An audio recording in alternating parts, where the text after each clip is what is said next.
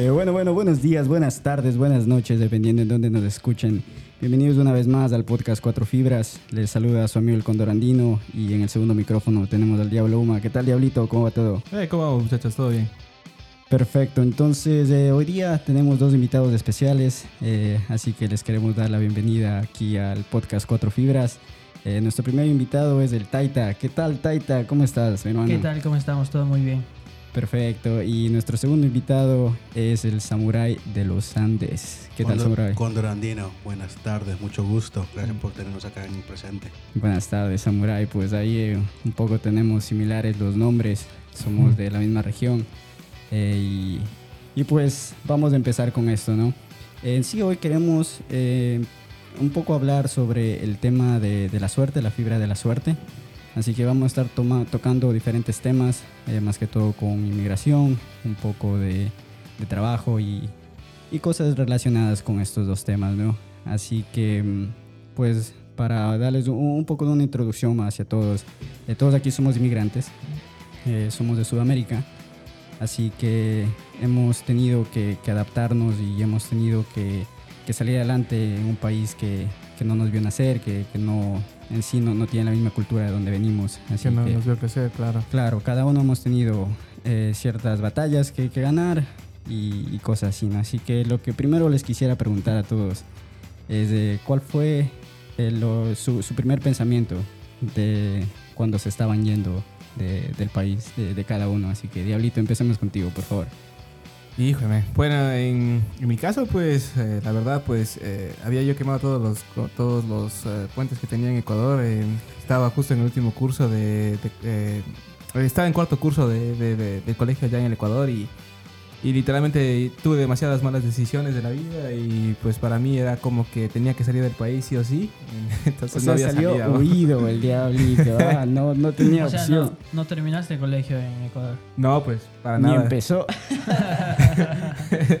No, no, sí empecé, pero no terminé. Yo estudiaba en San Gabriel, ahí en Quito, un colegio que es poco repudiado. Y, pero yo sabía un año antes de que tenía que, que ya venir para acá, para Estados Unidos. Y, y como te digo, lastimosamente uno como es chamo, ¿sabes? Se toma malas decisiones. eh, casi, o sea, si yo me quedaba ahí en el Ecuador, literalmente perdía el año, me.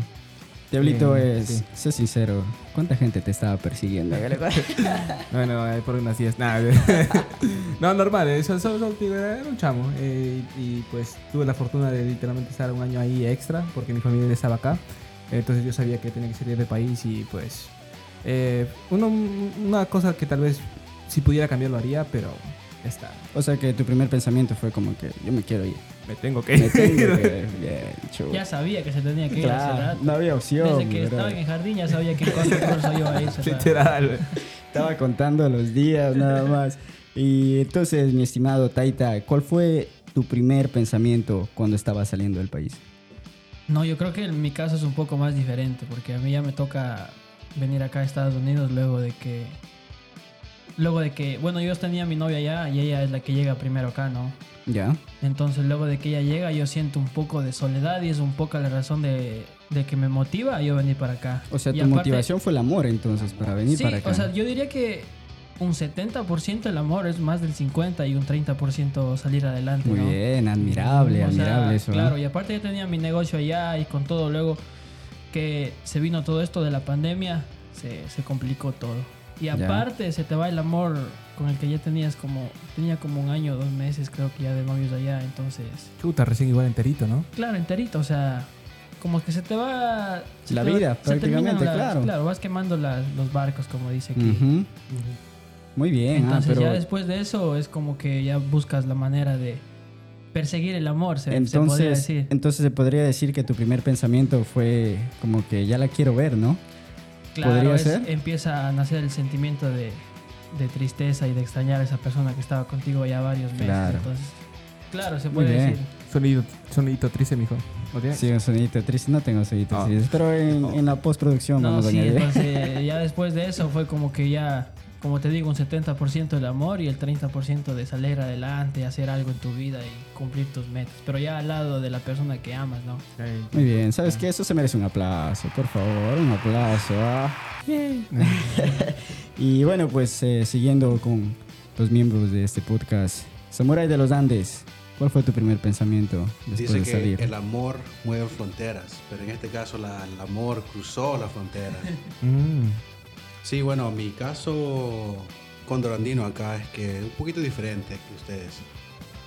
Eh, yo salí de mi país muy, muy pequeño y nunca tuve el pensamiento que era diferente porque siempre, yo nací acá en los Estados Unidos, pero de, muy temprana edad salía, nos fuimos a- con, con mi madre a Perú, después salimos al- a Japón, después regresé y básicamente así fue como pasó todo, ¿no? Eh, nunca me di cuenta que las cosas eran un poco diferentes hasta que tuve un poco más de edad Eh, y me di la- eh, eh, cuenta eh, que tenía muchas más oportunidades que mis otros compañeros en otros países Ya. en este caso en Perú, ¿verdad? Eh, y gracias a Dios tuve ese chance de poder inmigrar y tener el- la oportunidad que muchos de nosotros latinos no, quizás no tengan. Ujú. Y así básicamente fue como comenzó todo. O sea que tu, en sí tu pensamiento, tu primer pensamiento fue como que estoy volviendo a casa, ¿no? Técnicamente, a pesar de que no era algo que tú estabas acostumbrado. Pero me Sí. imagino que fue así, ¿no? Sí, sí, bueno, mira, cuando yo me acuerdo que cuando recién me comencé a dar cuenta de las cosas de la vida, tú sabes, de las oportunidades, de los recursos, me di cuenta que, que era un poco diferente, ¿no? Eh, yo pensaba que cuando uno era niño, eh, contra que tenga sus padres, que tomen su cena, a veces, tú sabes, lo común, ¿verdad? Pero yo me acuerdo hasta hoy, eh, tengo una historia que cuando fui a Perú, eh, a los como nueve, nueve años, diez años, comencé a ver la vida diferente. Me acuerdo que había una- unos muchachos, unos niños vendiendo eh, caramelos en, las avenidas, en, en las calles. Y ahí como que me di cuenta que este, mucha gente tiene muchos, muchos recursos, como en Japón, que todo el mundo tiene, tú sabes, dinero, oportunidad. Pero cuando vi eso, como que era un shock, ¿no? Que la verdad, o sea... O sea, me- tú tal vez impactó mucho. experimentaste pobreza y, y ver cómo la gente tiene Exacto. bastantes necesidades y Sí. eso te- es mucha razón tal vez uno que, que proviene de países de, de tercer mundo, si los podemos llamar así. Bueno, Eh, sí, son de eso es algo común para nosotros, ¿no? Ver eh, ese tipo de cosas, pero imagino para alguien que, que no está acostumbrado a eso debe ser un, un pequeño shock ahí de, de cultura, ¿no? Pero bueno, ahora sí, tratando de, de tal vez pasar a, a otro tema más, más o menos relacionado. ¿Qué fue lo primero que les impactó, lo primero que pensaron cuando llegaron a este país? Vaya, Diablito. Ay, ahí sí me pusiste difícil, men, la verdad. Lo primero que vi cuando yo llegué aquí a los, Estados Unidos fue el tráfico. La diferencia de... Ya. Si te pones a pensar, o sea, la el movimiento de carros, las carreteras, eh, eh, la- las, calles eran más limpias. No sé si tú te, te- te has fijado en eso, pero. Claro, sí. eh, sí, sí, sí, esa fue la, la diferencia más grande. Porque tú sabes, en Ecuador apenas hay postes de luces en, en las carreteras, ¿no? y, y a la final, igual el Taita, tú has visto, pues de las carreteras eh, estaban en la, en, en la mierda, básicamente. Todo tiene. O sea, no, ya huecos. cuando ya, ya estaba como de 15, 16 años ya cambió todo porque ya el presidente mejoró las carreteras, pero no, igual es ver carreteras des- desiluminadas, sin postes. Claro, era algo completamente perros ahí diferente. flacos, todos no tienen que comer. Claro, pobrecitos, sí. ¿no? ¿Verdad? Oh, y también es cierto, eh, no había tanto, eh, bueno, lo que nosotros, lo que conocemos en Ecuador o, o en Sudamérica como los indigentes, que es gente que pide plata. Ahora se ve más, pero cuando yo, yo, yo vine Oh, en este país, de vez, Estados Unidos, claro, sí, Sí. eso es algo que no se veía No muy sé si seguido. tú, tú has visto igual lo mismo, Taita, de eh, a más indigentes ahora en las calles. Cuando yo vine ¿Aquí hace- o allá? No, aquí, Aquí. en Estados No, Unidos. sí, aquí está, a veces me toca ir para, para Pensilvania, lo que es Filadelfia, eh, todo eso está, Está está complicado. bien complicado. Sí, sí, la verdad es que indigente en la calle, en los semáforos. por alguna razón eh, se ha incrementado el, el número de, de personas indigentes en este país, ¿ah? especialmente cerca de ciudades grandes como lo es Filadelfia, Nueva York. Sí, y Washington yo- también. En Washington. Eh, yo he visto videos de Los Ángeles en Los Ángeles, California, está bien complicada la situación por Sí, allá. verdad que sí, lo que se ve Y no sé cuál es la razón. Dicen que La droga más que Sí, todo parece, un- ¿no? Sí, Ah. los compuestos sintéticos que, que están rondando por esas calles, desgraciadamente acabando con vidas, ¿no? está afectando directamente el cerebro, dicen algunas personas, que ya no es algo tan simple. Sí, pero los videos son impactantes, da, da mucha pena de ver la gente cómo se queda literal como zombies, ¿no? Sí, también yo creo que es eh, además la, la- tal vez la parte política de los Estados Unidos. eh, no me quiero echar para ningún lado, ni para los demócratas o los republicanos, pero yo creo que sí, eso sí ha afectado, como se llama, en cuanto a, a la indigencia en el país. Puede ser, puede ser. La verdad que no, no sé cuál es la causa. Me imagino que, que son, es un, un grupo de, de, de bastantes situaciones que han ido pasando que, que han llegado a esto, ¿no? Pero en sí, eh, mi estimado Taita, ¿tú cuál fue lo primero, lo primero que pensaste, tu primer pensamiento al llegar a este país? No, a mí mi primer impacto así tan grande fue que es un país lleno de oportunidades. ¿Ya? Este, sin pensar de dónde vengas, no puedes venir de China si es lo que quieres, pero si te propones algo, aquí lo Para puedes llegar lograr. Claro. O sea, es un país que no te dice, no, tú eres ecuatoriano y tú no puedes lograr esto, no, es que todo depende de, de qué camino tú cojas, ¿no? Pero sí, es un país que si te, como, como dije antes, un país que si te, te propones algo, lo logras. Porque mucha si- razón. Es sí, o verdad sea, que sí. no hay límite aquí, o sea, Pero toma Sí. esfuerzo, sí, eso también. sí, o sea, en Ecuador a lo mejor tienes que esforzarte un poquito más, pero se puede, bueno, pero aquí es un poco como que te dan todo y todo está en ti. Yo creo en que es más hacerlo. remunerado el esfuerzo que, que tú pones, ¿no? Eh, Ves un poco más los frutos de- en este país que tal vez lo que se puede tener Sí, en, yo los países de sí. uno. Y bueno, pues continuando aquí con, con el samurái. Para ti, samurái, ¿cuál fue tu primer pensamiento después de llegar acá? Cuando me acuerdo que llegué al aeropuerto, el olor. Ya, El olor. interesante. El olor era Eso bien es algo diferente. que tiene razón. Ya, imagínense, o sea, que... sí, que- yo tenía familiares que iban de aquí para Ecuador y el olor era reconocible. Es No sé por qué, hay Sí, un sí. olor que es especial de aquí. Así dice, ¿Sabes lo que ¿no? dicen que es? Es el Tide. Que, que es el- que es Sí, lo que sí. lava la ropa. Sí, no yo sé he si es la escuchado- verdad. Yo he escuchado que es el detergente. Así Pero parece. abren las maletas y es como que botan un olor de a Estados Unidos. Sí, sí, sí, sí, sí, sí, es sí, verdad. es verdad. Y uno aquí no huele ese olor, pero uno va para Ecuador y aire, huele el olor. Ya. Pero ¿en qué sentido Ponte Samurai? O sea, ¿a Bueno. qué te refieres con el aire? Eh, yo me acuerdo cuando salí del, del- del avión caminando, un- una explosión de olor a nuevo, a oportunidad, a nuevas culturas. Y eso combinado con el idioma, ¿me entiendes? Y el, el- yo en ese acuerdo, me acuerdo que yo viví- vivía en Japón. Y tú sabes que en Japón, no quiero ser, you know, eh, estereotípico, pero la gente se mira muy similar, todos.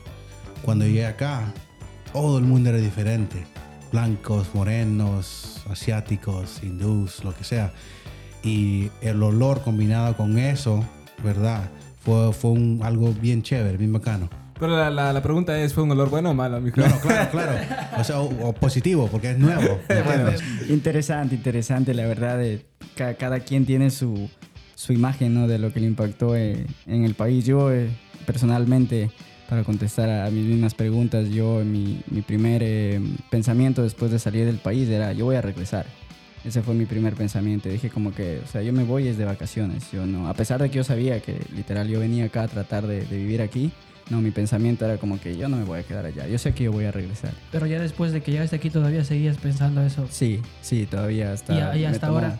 No, ahora, ahora es- después tocamos de esos Pero temas, ahora la estimado Taita, pero eh, ahora es diferente. Después, como digo, mientras siga el podcast vamos a tocar esos temas. Y en sí, eh, para mí, el- mi primer pensamiento cuando llegué acá, o tal vez una de las primeras cosas que me impactó, que, que lo mencioné en otro episodio del podcast, es que acá vendían el Tampico en galón. Y para mí fue como que, ¡fuah! ¿Qué es eso, brother? Especifica que- qué es el Tampico para El que Tampico, para, eh, creo que el Tampico es, Es- muy común en, en bastantes lugares, No, pero es no, un Perú, sí. Sí, Una bebida, ah, es bueno. bebida, ¿verdad? Es una Un bebida. una bebida, un sí, sí, juguito, sí. un juguito así de Sí. en botes de plástico. Es de naranja, sí. Sí, en Ecuador venden a las botellitas de 25 centavos. Claro, y es una botellita Sí, pequeñita, aquí ¿no? de galón. Como a la mitad de una botella de agua normal. y entonces acá venir y ver esa vaina en galón, brother, era como que, Dios mío, ¿dónde estoy? Me llevo seis Lo- galones. Claro.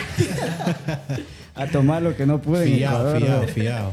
Entonces, digo, qué interesante ver el contraste de, de pensamientos, ¿no? De, de cada uno, digo, o sea, lo- la inmigración lo, lo que hace que, que cada persona venga y, y experimente el país de diferente manera, ¿no? Lo que pasa es que también ponte para mí Tampico, eh, bueno, y como yo crecí en Ecuador, en un, no, de- no por decir una zona alta del Ecuador, pero era una zona media alta.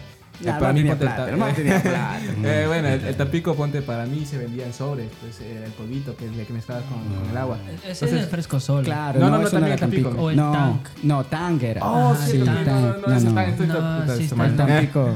El Tampico, claro, no, era el tarrito, cierto, cierto. O, sí, era, el o Y todo. está. Guananayá, ¿te acuerdas del Guananayá? Sí, sí, sí. Pero el Tampico se vendían ya hecho, ya Claro. No, tiene razón. Era de, Y de- te acuerdas, no sé, Taita, ¿te acuerdas si es que a ustedes les pasaba lo mismo? Nosotros lo que hacíamos era en vez de destapar el tampico, nosotros le hacíamos, le hacíamos un huequito arriba para que, que no salga mucho, entonces te dure más tiempo. Claro, y alzando para que caiga solo un chorrito, nomás no caiga todo. claro, sí, así era, qué loco, ¿no? Pero digo, pequeñas cosas que uno se acuerda que tal vez para otras personas han sido insignificantes, pero a uno le, le queda grabado, ¿no? Así que bueno, creo que cada, cada quien extrañamos algo de nuestro país, ¿no? Sí, y más que todo los pensamientos coinciden, ¿no? Es llegar a. Estados Unidos y es pensar en éxito ya. Yo tenía una pregunta para el Samurai. eh, ¿Tú llegaste de Perú o llegaste de Japón? Bueno, mira, yo nací aquí en los Estados Unidos, pero lastimosamente la relación que mi madre y mi padre tuvieron no funcionó. A los dos años me llevaron a Perú. Y de ahí estuve en Japón. Después, a muy corta edad, fui de vuelta a Perú. Y después Ah. viví en Japón como unos 8 o 7 años. Y regresé para mi secundaria. Ok. Ah, Ajá. Como tenía unos, no sé, unos, ca- dis- unos, unos 12, 14 años quizás. Pero tú, tú- tú- tú llegaste acá a Estados Unidos desde Japón. Yo vine a visitar, yo me acuerdo, que tenía 12 años. Ok. Yo siempre estaba viajando. ¿verdad? Y pero regresé acá a quedarme desde Japón. Yo fui a, a- a de vuelta, me regresé como a los 16 años Ya. a trabajar. ¿verdad? A trabajar. A Interesante, trabajar. ¿no? Ujú. Pero, pero, pero, ¿Y eso es, eso es posible en Japón? O sea, que no... Sí, sí. Bueno, yo trabajaba así como que a la baja, que nadie se Ah, ¿me entiendes. Como aquí en Estados Unidos. Claro. ajá. No, es que el samurái es un samurái, pues entonces eh, tenía permisos especiales de ahí. ¿Qué pasó? Pero el samurái, ahorita que, que tocas el tema de, de trabajo, ¿no? Aquí el samurái, pues, ha sido una persona que yo lo conozco desde hace tiempo ya. Eh, él ha sido una persona que se ha esforzado mucho por las cosas que, que ha logrado ahora. Y eh, para darles un poquito de, como de, de una pequeña información acerca del samurái, él tiene su propio negocio. Así que nosotros nos conocimos en el mundo corporativo de, de acá de Estados Unidos y eh, eh, formábamos parte de, de la misma empresa. Pero por situaciones de la vida los dos salimos de esa empresa, cada quien por rumbos diferentes. Yo me mantuve en, en el mundo corporativo, pero el Samurai tuvo la oportunidad de abrir su propio negocio. Así que mm, yo quiero eh, ahora más que todo enfocarme en ti, Samurai. Eh, ¿Cuál fue la, lo que, la mayor motivación o, por qué fue que tú decidiste salir del mundo corporativo? Sí, bueno, mira, eh, tú sabes que eh, nosotros a veces tenemos que tener que decidir y tomar decisiones en la vida. Todos los días. Hay veces que son muy simples. Uno dice, voy a comer esto, me voy a levantar a esta hora, voy a manejar allá. O algo simple. Que me Voy a comprar poner- Tampico, ¿no? Claro. ¿Me entiendes? Eh, y tú sabes que siempre tenemos que tomar esa decisión. A veces son simples y a veces son complicadas. Eh, a mí me tocó que eh, trabajaba mucho. Yo no sé si te acuerdas. No- Claro que sí, las las situaciones de trabajo eran fuertes. eran fuertes, trabajábamos mucho. Bien, uno tiene que trabajar, básicamente estar conectado al trabajo 24 horas al día. No podías tener el teléfono desconectado. Eh, y bueno, cambié esa situación y me dieron un ascenso en mi trabajo que tenía antes en, en- la corporativa.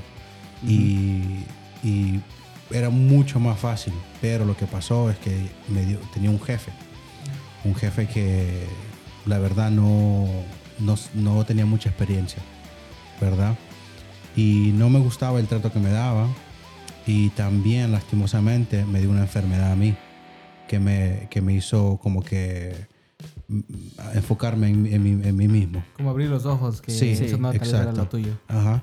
Y, y hubo un tiempo donde me, me pregunté a mí mismo, eh, he estado trabajando toda mi vida, ¿qué hago ahora? ¿Sigo haciendo lo mismo o trato de buscar una solución que quizás me funcione? Entonces lo que hice es, este, comencé a ver oportunidades y siempre hacía trabajos así pequeños, de construcción en este caso, ¿no?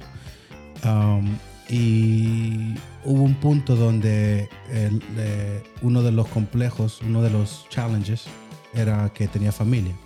Uno de los retos. ajá. Uno de los retos que tenía y dificultad era que tenía familia, ¿verdad? Dos, dos niños, una esposa, una casa, una, una hipoteca, eh, Ya para ese tiempo ya tenía la hipoteca ya. Sí, Eh, sí. Y era muy difícil, ¿verdad? Y le comentaba a mi esposa eh, por meses y años y años y años. Le dije, yo quiero abrir mi propia empresa, eh, manejo proyectos, yo sé lo que hago, tengo la confianza que puedo mejorar por mi vida. Oye, pero qué huevos para, para, para vivir así nomás. O sea, teniendo ya, o sea, decir algo tan grande como una hipoteca de casa, decir, ¿sabes qué? Me quiero salir de Tenían trabajo. muchas responsabilidades. No, sí. pero, Sí. o sea, la pregunta es, ¿había algo de ahorros como para arriesgarse o era arriesgarse o perder prácticamente la casa donde vive tu, tu familia? Eh, tenía un poco, un poco de, de ahorros. Ah, lo que había pasado es que compramos una casa muy barata, ¿verdad? Y eso fue lo que más me ayudó a, nosotros, a mí, a mi esposa y a mi familia. Compramos la casa muy barata y yo la arreglé. De- desde el primer piso hasta todo, hasta el tercer piso. Todo, basement, todo. Y eso nos ayudó a tener como que un nest. Bueno, sí, una fundación de, de lo No, que tú es querías. como tener un, un colchón ahí. Ah, un colchón. Y ajá. cualquier cosa que pase, o sea, y siquiera la casa se salva, o sea. Sí. Claro, estaba ahí, ¿no? Y- Pero te, Ujú. te digo, o sea, verdaderamente que, como dijo aquí eh, el Diablo Humo, o sea, que qué huevos, ¿no? De que tú, o sea, teniendo tantas responsabilidades, tomas tradición, pero también un poco para que nuestros oyentes se den cuenta es que cada persona, si es que uno no se siente eh, a gusto, o tú no te sientes que, que te están dando el trato que, que tú mereces, eh, que simplemente tú, uno puede tener la, de- la, la opción de salir, ¿no? Y, y hablando de eso, mi estimado Samurai, em, ¿cuál fue, tú crees, tu mayor miedo cuando estabas empezando a abrir tu propio negocio? ¿Dónde consigo el trabajo? ¿Ya? O sea, la incertidumbre de, de. ¿De no dónde saber saco? de ¿De dónde sale el dinero, ¿no? Ya, las conexiones, ¿ah? de dónde pago. Y ahí yo estaba trabajando de verdad sin parar unos, yo le digo, 18 horas, 14 horas diarias, sin parar. Y eh, un poco siguiendo co- con, este tema, eh, Samurai, eh, ¿cuál tú crees que ha sido tu mayor logro de, después de haber llegado donde tú estás ahora? Bueno, una buena pregunta. Si me pongo a pensar, ¿verdad? Lo que me ha pasado es que es mucho, tengo demasiadas para decir, pero en, el- en este, en el negocio, te puedo decir que tener la oportunidad de poder, poder enseñar y nutrir a, tus- a tus empleados, que, que puedan aprender cosas y que, que tengan las ganas de ir a trabajar contigo. La motivación la que tú motivación y que sigan, ¿me entiendes? Em- em- eh, evolving, ¿cómo se dice evolving? que sigan eh, evolucionando. evolucionando, ¿me entiendes? Eh, eso es muy importante para mí. En este caso, acá está con Taita, ¿me entiendes? Que estamos tratando de... de- ten- tengo muchos planes. Uno de esos es que él aprenda, siga aprendiendo las cosas como son, para de acá más adelante deje lo que está haciendo con las manos y que comience a hacer las cosas con la mente, ok. ¿me entiendes? Eh, que bueno, a ¿no? manejar los, la- los proyectos grandes, Sí. ¿me entiendes? Yo iba a decir La verdad para... que un par de aplausos para mi estimado Samurai. Taita quiere que Porque- aprendas para que se pueda ir de vacaciones. Ah, no, mentira, no. Quiere que deje de hacer lo que estoy haciendo con mis manos.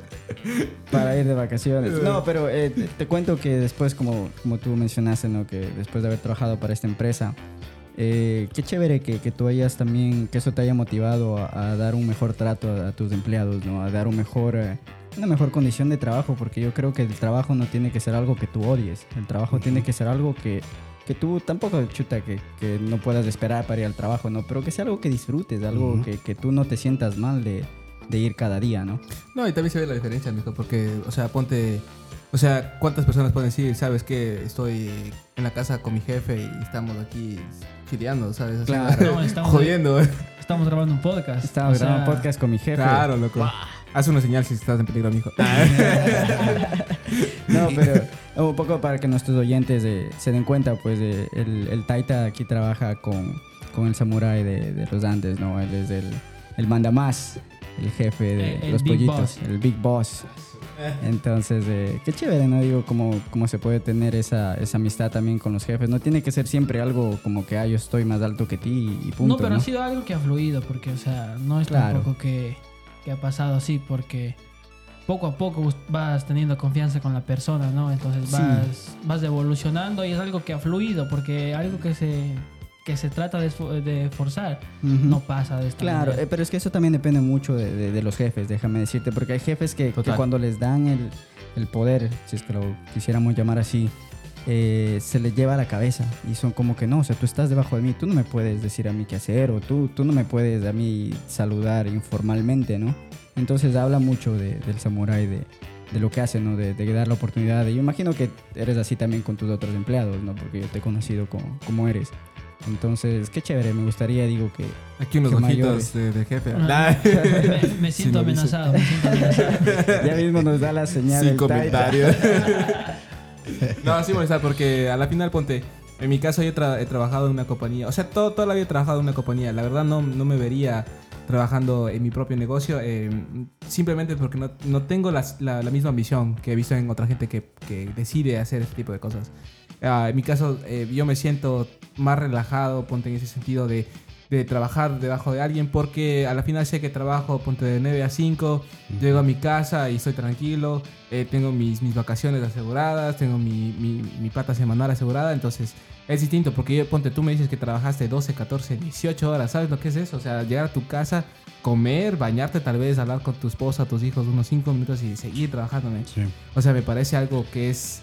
O sea, se, se- se necesita de un tipo de persona para hacer esas cosas. Sí, sí, y me acuerdo, lo más, lo que me molesta y lo más doloroso es no poder ver a tus niños, ¿me entiendes?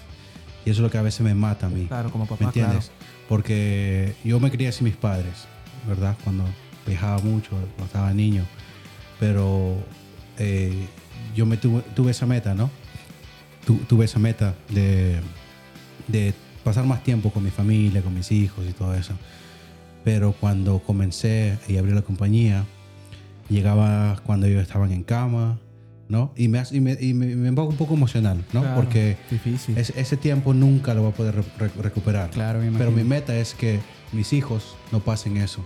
¿me entiendes? Darles un- una mejor vida, Sí. ¿no? Que creo que es algo que muchos padres tienen el deseo de hacer Sí. eso, ¿no? Y, y como tú me preguntaste anteriormente, eh, una de las grandes metas que tengo es dar eh, el trabajo, no, solo- no solamente pagar mis biles, mis cuentas eh, y aportar por mi familia, pero también tener eso de poder la- darle eh, los trabajos y a, a mis empleados también. Claro, claro.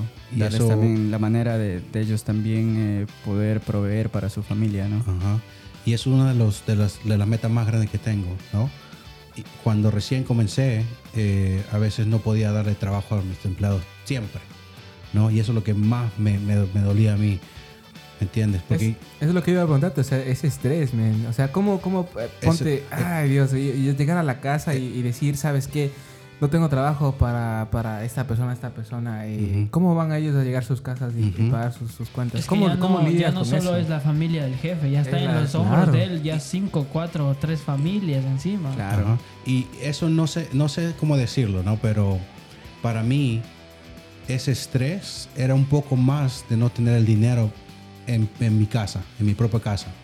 Porque no sabía, no, no entendía qué están pasando ellos, por, por qué situación está pasando, cuántos biles tienen, cuántos hijos tienen, o sea, cosas así, ¿no? Y muchos, muchas veces eso era mi mayor motivación de tener a mi gente empleada trabajando, que estén ahí constantemente con sus pagos y todo eso, ¿no? Eh, y creo que ahorita una, una de las metas, uno de los logros es poder decir que gracias a Dios las cosas nos están yendo bien, ¿verdad? Y tenemos trabajo, ¿no? Para Sí. todos los empleados. Especialmente en esos tiempos que están difíciles, ¿no? Con la Sí, economía en sí. ese país y todo. Y otra cosa también que quiero comentar de, de lo que tú dijiste, Diablito, de que tú no, no te pudieras ver como que trabajando tanto tiempo para, para algo tuyo, ¿no? Y ponte, o sea, yo soy una de las personas que yo también, por algo estoy en el mundo corporativo también, pero algo que sí quiero mencionar es que ponte, eh, el Samurai y yo estuvimos acostumbrados a condiciones de trabajo muy fuertes. Condiciones de trabajo en las que nosotros literalmente nos sentíamos que estábamos casados con la compañía, porque no te dejaban de llamar. Nosotros éramos responsables desde el piso hasta el techo. Todo lo que pase ahí era pasaba por donde nosotros. Entonces yo le entiendo mucho al Samurai porque es mucho mejor tú poner todo ese empeño, todo ese tiempo, todas esas horas sin dormir, todos esos tiempos sin poder ver a tu familia para algo tuyo, que darle a otra persona que simplemente lo que hace es hacerse más rico, ¿no? Sí, también situaciones distintas, pues obviamente. A, la final, eh, a lo que parece es que tu compañía o sea, era lo mismo que tener lo, lo, lo, tuyo propio, ¿me entiendes? O sea, para eso mejor me pongo mi propio negocio Exacto. y hago... Y, traigo esto al tema eh, porque para nuestros oyentes que se den cuenta que, o sea, cualquier, cualquier opción que, que ellos tomen, sea seguir trabajando en su, en su trabajo de, de 9 a 5 o, o, abrirse su propio negocio, está bien, ¿no? Con tal que algo que te, que te haga feliz, algo que tú te sientas a gusto, como dije anteriormente, de que tú puedas ir a, tu, a tu trabajo y no te sientas con ese estrés de que qué vaina, tengo que volver a trabajar y es lunes, ¿no? Entonces... Y me gusta eso este, que, que mencionas porque no hay nada, no hay nada malo en, en, tener un trabajo así para una compañía grande. Porque te doy un ejemplo. Cuando eh, yo trabajaba contigo, eh, Cóndor, eh, había un muchacho que yo le di el trabajo, ¿verdad? Y pasamos 10 años después y ahora él tiene un cargo mucho más alto que yo tenía, ¿verdad? la diferencia. Ajá. Y eso es una como que un aspecto de reflexionar, ¿no? Que, claro, que puedes crecer, tal vez haya más oportunidades. Que ¿no? solamente porque no tienes tu negocio es nunca va a ser algo grande. El muchacho, gracias a Dios, está ganando mucho dinero, mucho más que dinero que yo ganaba antes. ¿Me entiendes? Em, y, o sea, no, no quiero decirle a los oyentes que, que si tienen un trabajo, que trabajan de, de 9 a 5, que está mal, porque no hay nada malo.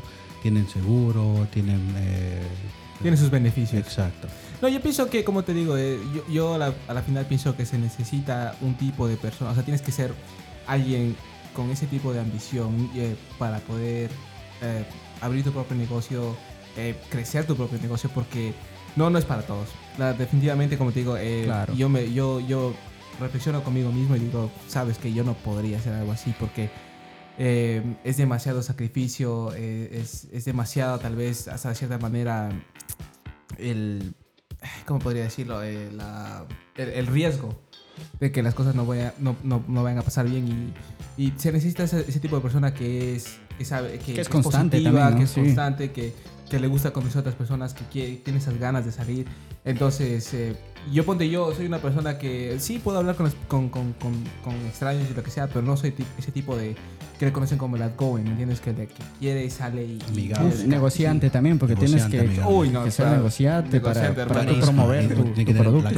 Yo soy peor. Eso, hermano, a mí me viene en la cara todo Como acá se, se, conoce coloquialmente el salesperson, ¿no? Que es la, la, personalidad que tú debes de tener. Pero hablando un poco de, de, de tu trabajo, de lo que haces de Samurai, quiero preguntarle al Taita, ¿qué es lo que más te gusta de, de trabajar para, para el samurai, algo que como que diga, qué chévere, ¿no? Pero eso conversamos ya después de que se vaya ah, el samurai, ¿no? Pero ¿por qué se pone rojo? ¿Por qué se pone rojo? Me haces poner nervioso. Déjale apago el micrófono.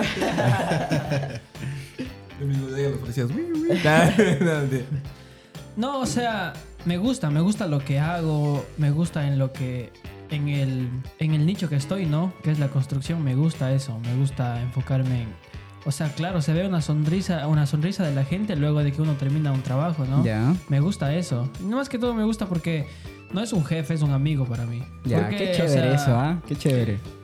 Me malo logro, el mejor logro es eso, papi. Sí, o sea. qué bien. Qué chévere. O sea, es llegar a. por favor, porque sí. ¿verdad? es llegar al trabajo y reírse, porque, o sea.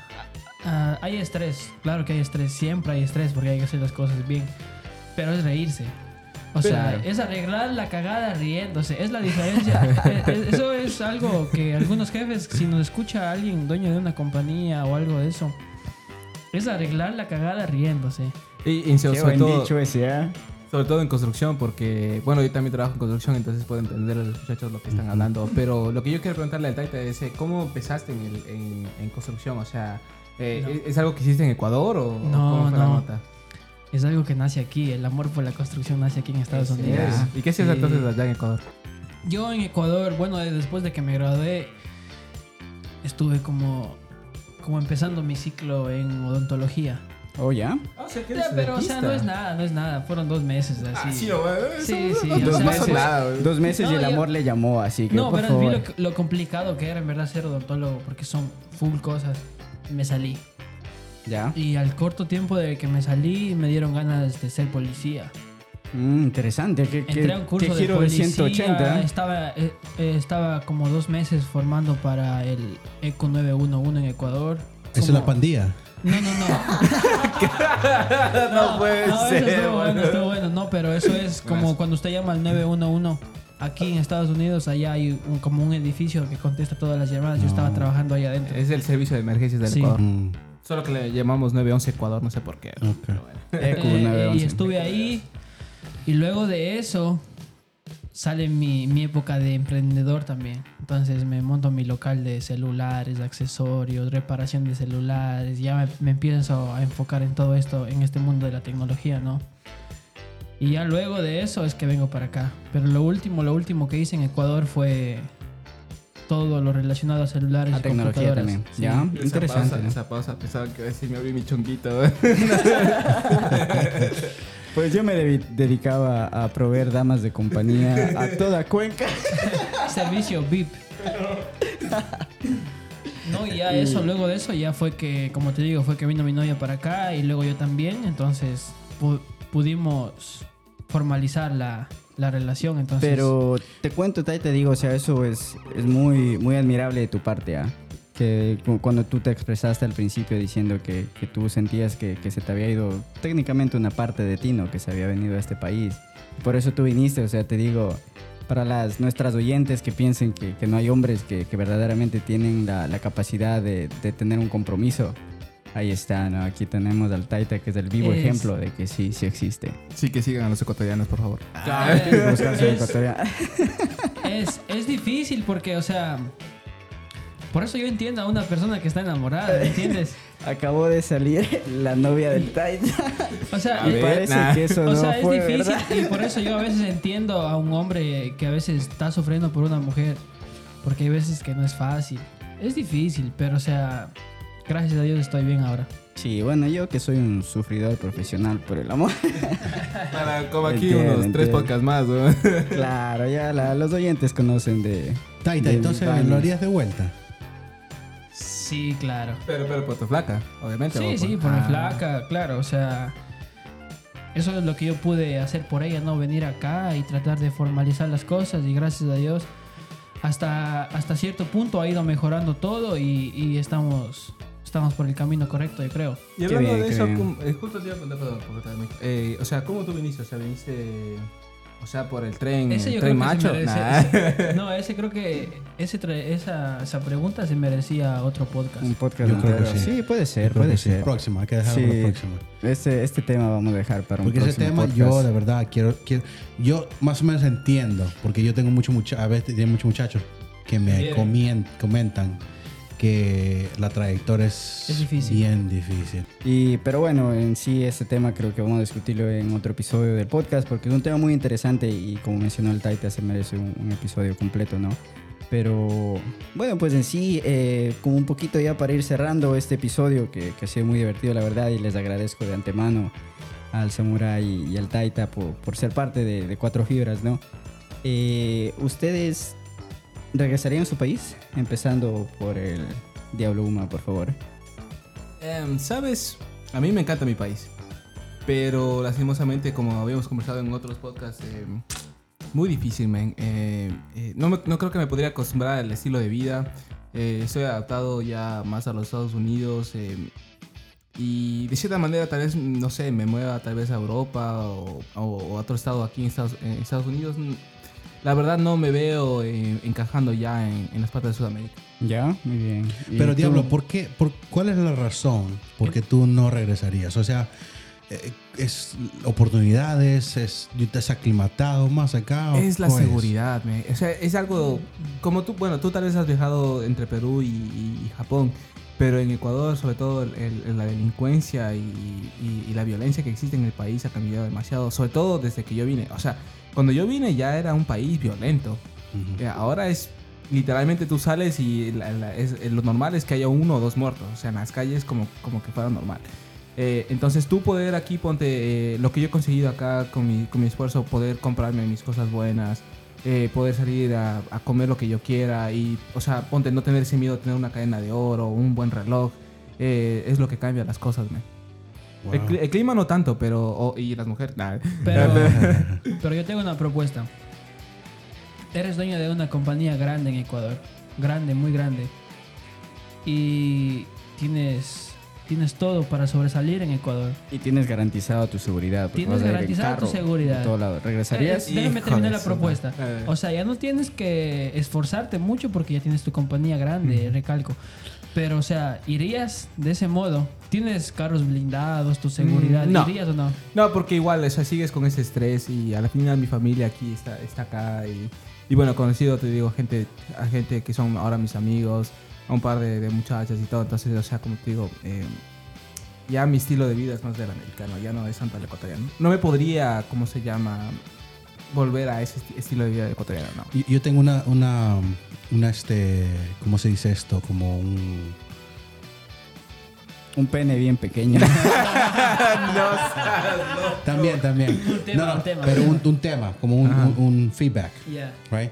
Es este, esa pregunta que tú has hecho está buena, está buena porque dice, él dice, tú regresarías si tienes, tienes Todo, compañía, todo, tienes claro. todo. Pero si tú te pones a pensar, uno no tiene todo porque tiene que trabajar más, tiene que tener en la mente, me van a secuestrar, tiene que tener en la mente, me van a robar, me van a- mi casa está protegida, mis Mi familia. mi familia, mis, mis- ¿me entiendes? Mis amigos son amigos o no son amigos, son muchas cosas. So, esa pregunta como que creo que viene de, un, de una, una parte de un muchacho que todavía piensa en regresar, Ujú. ¿verdad? Pero bueno, antes de que te adelantes a esa pregunta, mi estimado Samurai, Taita, ¿tú regresarías del Ecuador? No. ¿No? ¿Por qué no? Porque me Porque la gusta. placa está aquí al frente, ¿no? Nada. Ah, verdad, verdad. Porque me está mirando mi novia. Es- habla, habla, habla bajito y no sé.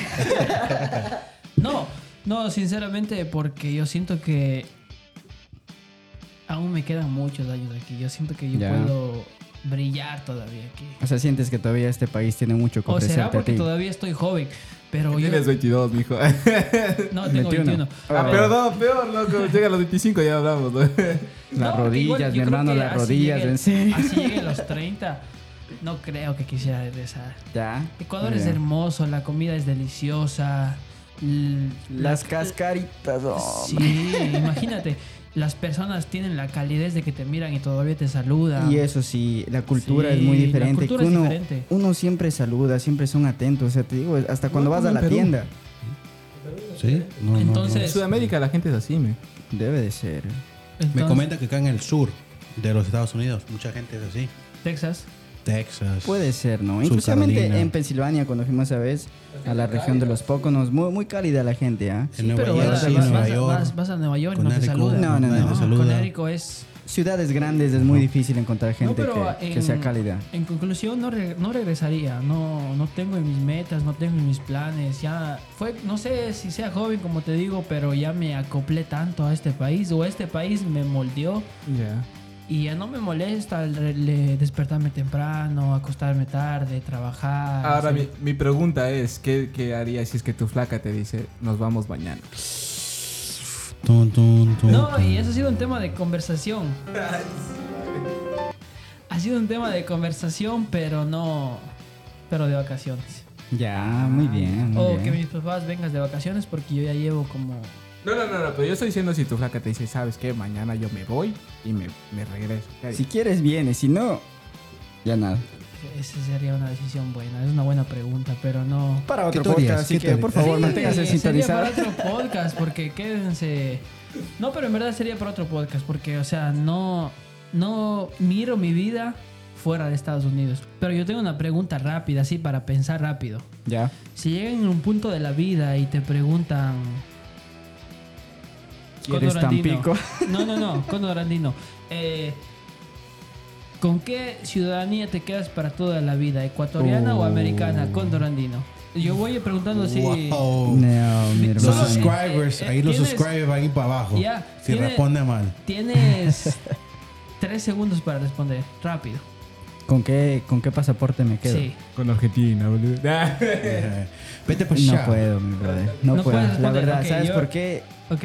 Porque yo soy ecuatoriano y, y te dijera el, el pasaporte ecuatoriano, pero eh, después de haber viajado tanto, tanto solo como co- con el Diablo Uma, eh, ese pasaporte azul te abre tantas puertas, te abre tantos lugares que puedes visitar, tantas culturas que puedes aprender, que es algo difícil, ¿ah? Muy buena pregunta, Sí, déjame y decirte. ahora, Perdón que no tengo una Así respuesta. mismo, rápidamente preguntamos a Diablo Uma en tres segundos que si puede responder con qué pasaporte se queda rápidamente para toda la vida. Sería, sería la estadounidense, y, pero, o sea, para la explicación sería ¡Vende porque... patria!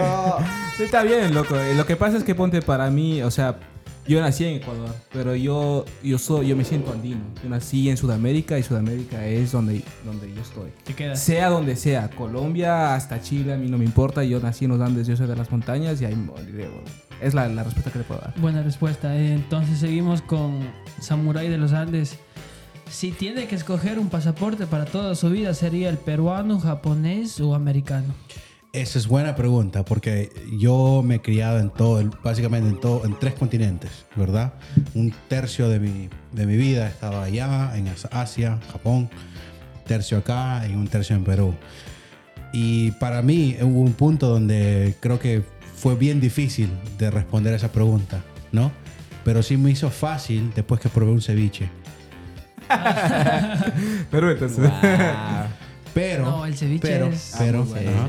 Pero también eh, no te puedo decir eh, que, o sea, mi cultura, a donde vaya, pase, pase lo que pase, cambie la nacionalidad, el pasaporte, el color del pasaporte, siempre va a ser mi cultura, ¿me So, entiendes? te quedas con, con tu pasaporte peruano entonces. Bueno, la mi cultura es peruano, pero en no, este pero caso... yo siento que está no, no. dudando. No, no, no, Sí. no es que no Es que que es una dude. No es que decisión dude. muy difícil. No ¿eh? es que- Déjame no es- decirte, no es que dude. Es una Es muy que buena yo pregunta.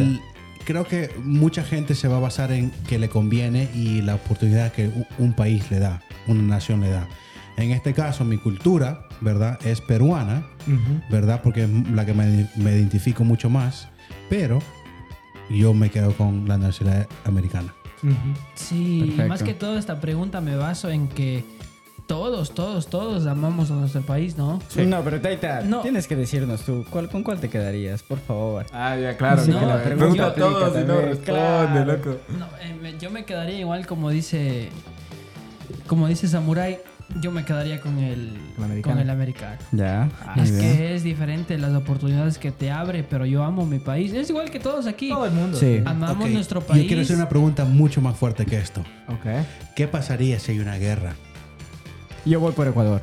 Pero Sí. si uno dice que se va con la nacionalidad de Estados Unidos, Ujú. tiene que aportar en la guerra, en ese, Ujú. por ese país. Pero déjame decirte algo. Si es que la guerra es solo de Estados Unidos, por supuesto que yo voy y defiendo Estados Unidos.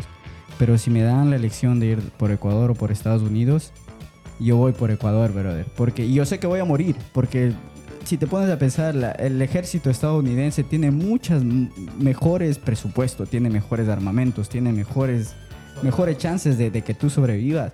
Yo sé que eso es firmar tu, tu, tu acta de defunción. Entonces, Pero en yo, este yo caso, defendiera Ecuador. en este caso, ¿qué pasaría si Estados Unidos va a guerra con Ecuador?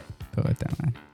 Ya Tan, nada. tan, tan, tan. Eh, Lo dejamos para la próxima. Sí, sí, dejamos. sí. Pero O sea- no, Diablo, ¿tú qué? ¿Vas a pelear por Ecuador o por Estados Pero, Unidos? Pero, pero, pero usted sabe que si responden eso, va a ser muy controversial. No importa, aquí estamos Sí. por No, pero en ese caso yo directamente peleo por Ecuador. Claro, ya, muy bien, el Taitas. Diablo, Lo ¿por quién peleas? Lo ¿Por mismo, Ecuador? mijo. Como, como yo decía hace un tiempo, eh, la tierra te llama y lastimosamente sea lo que sea. Yo sé que, eh, que Estados Unidos me ha abierto las puertas y me ha dado todo lo que tengo, pero eh, eh, literalmente yo sentiría que, que no podría vivir conmigo mismo si no peleara por Ecuador. Ya. Muerto, pero muerto por defender mi Ecuador. Como Abdón Calderón, mis Eh, estimados sí, ecuatorianos. y Alfaro. Calderón Ah. recibió cuando levantó la, la bandera con la derecha, Le volaron le la volaron izquierda. la derecha y levantó la izquierda. Entonces yo siento que yo igual muerto, pero defendiendo Sí, al Ecuador. Sí. Como te digo, las- eh, yo, yo me siento que soy de los Andes, pero eh, eh, a la final nací en Ecuador y si es un- un- una pelea entre Ecuador y Estados Unidos, pues lastimosamente me voy por Ecuador. Pero la pregunta más difícil es para el samurái, ¿ya? porque son tres naciones. Tres naciones. Para otro No, eh, podcast. pelea por Japón. No, mira, ese. Vamos a poner todos los. Hay que aclarar un par de cosas, ¿verdad? Mi esposa es americana. Ujú. Mis niños Americanos. son Son americanos. peruanos americanos, Ya. ¿verdad? Y yo me identifico como peruano, pero tengo obviamente descendencia de todo el mundo. Pero, pero, pero ahorita me, me- me beneficio por Estados Unidos. Eh, sería una pregunta muy difícil porque haga lo que haga, me va a romper el corazón. Claro. Y, y tiene sentido, porque ponte, si yo tuviera hijos que son americanos, yo creo que también eh, se, eh, la pensaría más tiempo. Claro, Sí, claro. sí, Cambian las cosas, ¿no? Y como, como yo dije, o sea, yo creo que si es que la guerra es de Estados Unidos y Ecuador no está ahí, eh, uno va a pelear por Estados Unidos, ¿no? Por lo menos Pero yo personalmente, yo pelearía por Estados Unidos. Pero si es que es la elección entre Ecuador y Estados Unidos, los Andes llaman, como dice el diablito, ¿ah? Pero es una guerra imaginaria, porque Claro. imagínate enfrentar Ecuador a Estados, eh, No. Estados No Unidos. sabes que vas a morir. Como ecuatoriano sabes que vas a morir. O sea, no tienes elección, vas a morir. No es que sabes, es que vas a morir. O sea, This o went sea, dark. Yeah.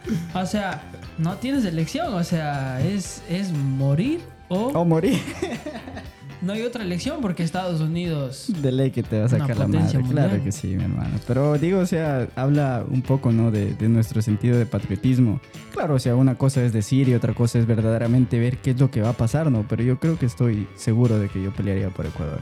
No, pero al final el Cóndor Andino no respondió a la pregunta de que si regresaría o no regresaría al Ecuador. Mucha razón. Y, y te cuento que yo tenía mi, mi respuesta completamente ya eh, decidida, ¿no? Antes de, hacer la pregunta. Pero Taita, tú trajiste algo muy, muy importante al podcast. Es que diciendo, ok, y si es que tienes toda la seguridad, si tienes todas las...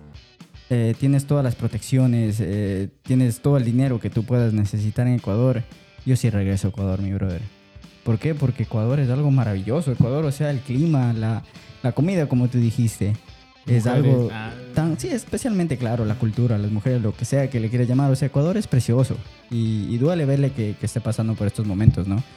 Pero la verdad es que yo sí, si es que, si es que tengo todas las seguridades que tú mencionaste, yo sí regreso. Eres, eres el presidente de Ecuador en este momento. ¿Regresas o no, No, regresas? como presidente no, porque tienes demasiados enemigos. No, tienes pero o demasiada sea, con gente una queriendo matarte. tan, tan respaldada, tan cuidada, con todos los... Ponte, si a Pero mí me no. llamara ahorita Daniel Novoa y me dijera, mijo, ¿me quieres ayudar a, a, a arreglar este país? Yo A regreso. socotroquearte a ¿Podemos todos los terroristas. Claro que sí. claro. Yo por eso dije presidente de Ecuador. pues No, no me- pues, no, no, no, está bien, porque eres el presidente. O sea, no, no. O sea, yo digo, o sea, es una persona tan cuidada, con guardaespaldas, carros blindados y todo. O sea, ¿regresarías o no? yo Eh, sí. como presidente no. ¿Por qué? Porque tienes muchos enemigos, especialmente ahora lo que está haciendo Novoa. Ah, ¿no? la familia está, en, está aquí en Miami, lo que no pasa nada. No, Pero él igual. ya mencionó en algunas entrevistas que la, que la esposa y los hijos de él están fuera del país. Ah, están en Miami. Sí, exacto. Entonces, pero bueno, en sí creo que, que hemos traído muchos, muchos temas muy in- interesantes, muy, muy chéveres de este episodio, ¿no? Y, y ante todo agradezco al Samurai y al Taita por, por su tiempo, por, por habernos abierto la- las puertas de su hogar para grabar este podcast. Y eh, en sí, algunas palabras que quieras decir tú, mi estimado Samurai. Sí, bueno, eh, eh, la verdad no esperaba esto. Un- aprendí mucho hoy le agradezco a ustedes por la oportunidad de este tiempo que nos, que nos, ha, que nos, ha, que nos ha dado para, para, en verdad, ser sincero, ¿verdad? Si ser sincero eh, y contarte un poco de mi historia, de mis metas, ¿no? Y también este, eh, la- tengo la oportunidad de decir eh, que si ustedes quieren seguirnos en las, uh, en las En redes sociales, claro, por favor. ¿verdad? Eh, ¿Qué tal si Taita no, que, que es mucho mejor en, en el, en el español, que nos den unos comentarios? Vaya, Taita, descríbanos en dónde los puedes no, seguir. No, espero que nos sigan en. Bueno, no, eh, la compañía que estamos ahora es STS Contractors NJ.